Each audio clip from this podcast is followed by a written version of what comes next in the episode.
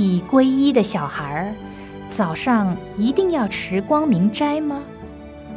光明斋有很多种，人成佛教提倡的光明斋，台湾话叫早斋，就是早上这一餐吃素。早晨是光明的，是一天的开始，因为杀生是黑暗的、不光明的，所以早上这一餐吃光明斋，就是希望一天都有光明。至于小孩子该不该吃，我想小孩子根本也不懂什么是斋，肚子吃饱了就好，所以我们也不要对他说：“你吃光明斋得光明。”小孩子吃得下、吃得饱，身体健康就光明了。如果你限制他这样不能吃、那样不能吃，他身体不好才麻烦呢。到那时要讲光明，其实就不光明了。身体好，没有痛苦，没有烦恼，就光明。所以不要勉强小孩子吃什么斋。在家学佛的居士。发心持光明斋，像鸡蛋、牛奶，营养价值高的食品都可以食用。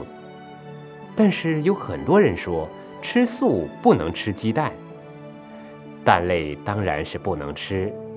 为什么？本来蛋都是有生命的，用来孵鸡、鸭、鹅、鸽、鸟等等。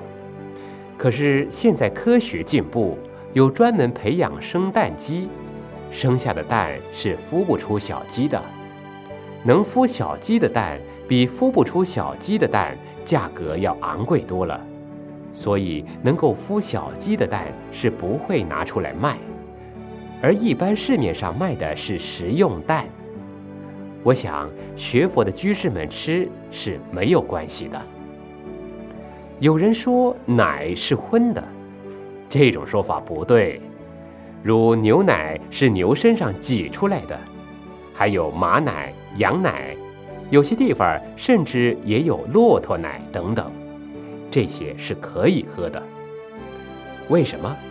因为没有杀生。吃素最主要的是不杀生，就是不杀害生命。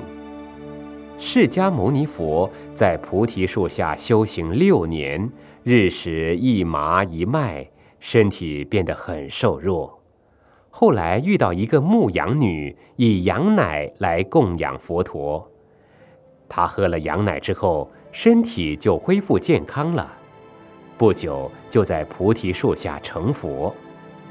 由此证明，奶类是可以吃的，所以奶类、鸡蛋等不是杀生得来的，都可以吃。